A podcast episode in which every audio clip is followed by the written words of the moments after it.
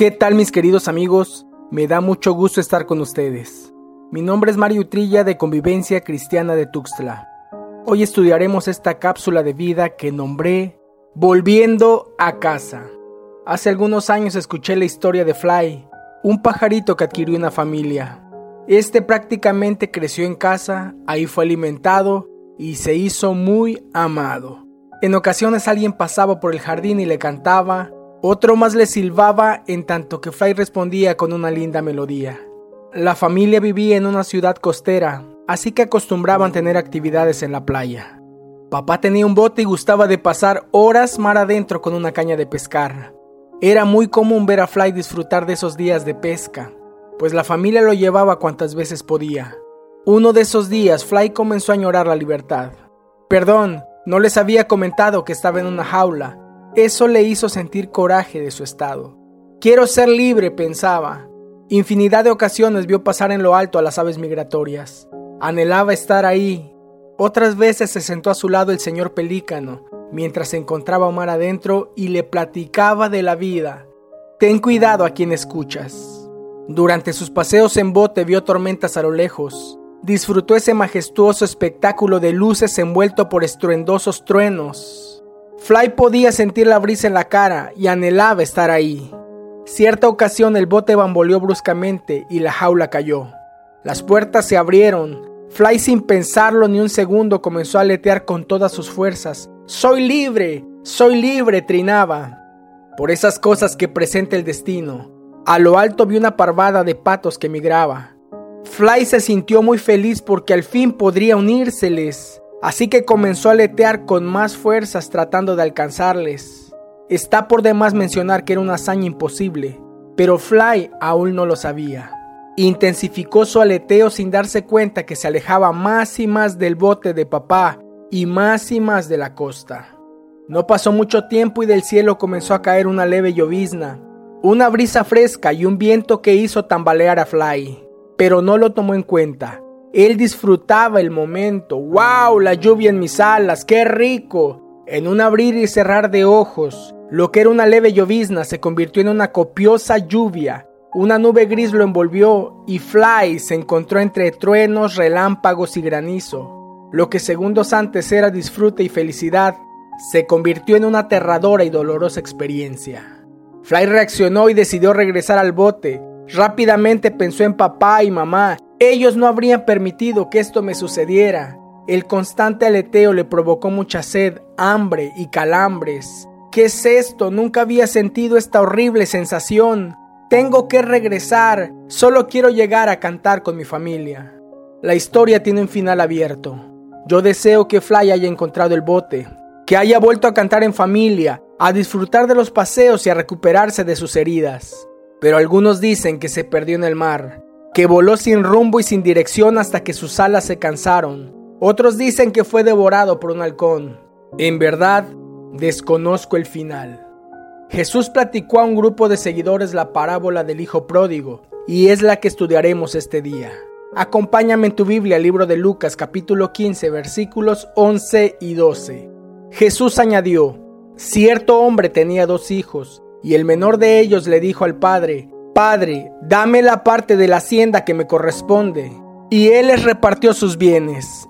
La parábola habla del reino de Dios y nos muestra el libre albedrío, la libre elección, la facilidad que Él nos ha dado de tomar nuestras propias decisiones y Él les repartió sus bienes.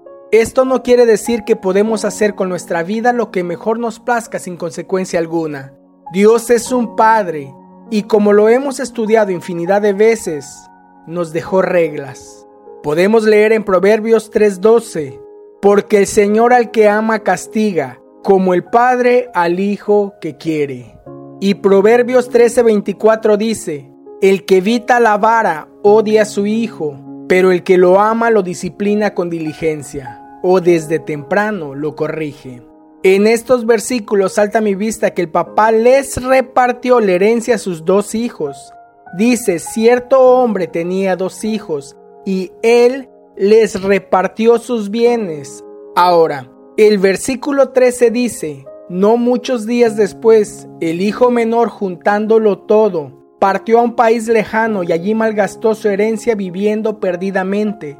El problema no fue la herencia, el problema radica en la decisión que tomaron. No es malo que Dios te dé, eso es muy bueno. La cuestión es, ¿qué haces con lo que Dios te da? Este joven derrochó, malgastó, se acabó la herencia.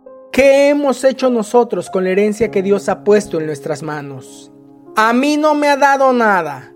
¿Y la vida? ¿Y la familia, el cónyuge, los hijos, tus padres y tus hermanos? ¿El trabajo, la economía, la empresa? Todo eso lo he logrado con mi propio esfuerzo. Santiago escribe, Amados hermanos míos, no se engañen.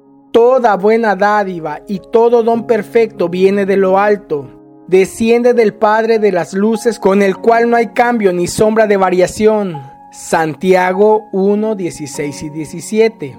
Es que soy muy inteligente, gracias a Dios, proviene de lo alto. Es que no hay nadie como yo para los negocios, gracias a Dios, también proviene de lo alto. Pero soy muy buen deportista, la mejor diseñadora, el mejor chef, el rey de los fisioterapeutas, gracias a Dios. Toda buena dádiva y todo don perfecto viene de lo alto al contrario, si eres una persona virtuosa, da gracias a Dios. Regresemos a los versículos 14 y 15 de Lucas capítulo 15. Cuando lo había gastado todo, vino una gran hambre al país y comenzó a pasar necesidad.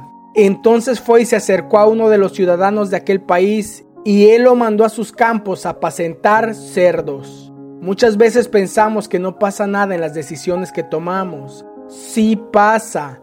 Todo lo que el hombre siembra, eso también segará. Hay consecuencias. Si algo no se detiene es el tiempo.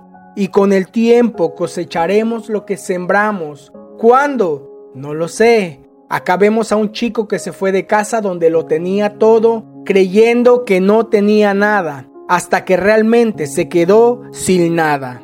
Si eres casado, disfruta.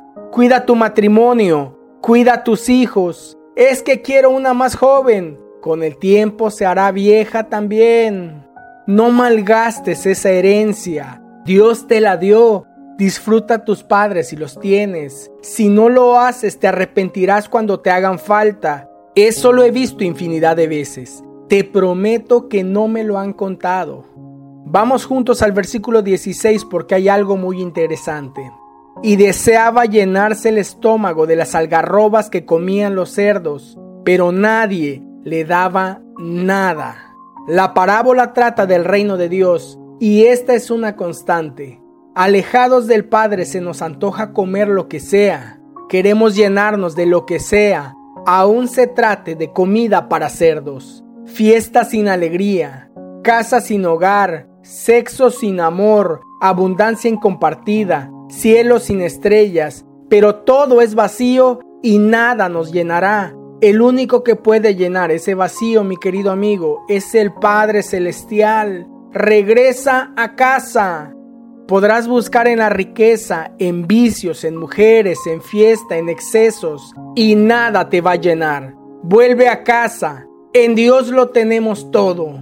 Todo lo demás te va a llevar a la insatisfacción, al desánimo, a la depresión y en muchas ocasiones al suicidio.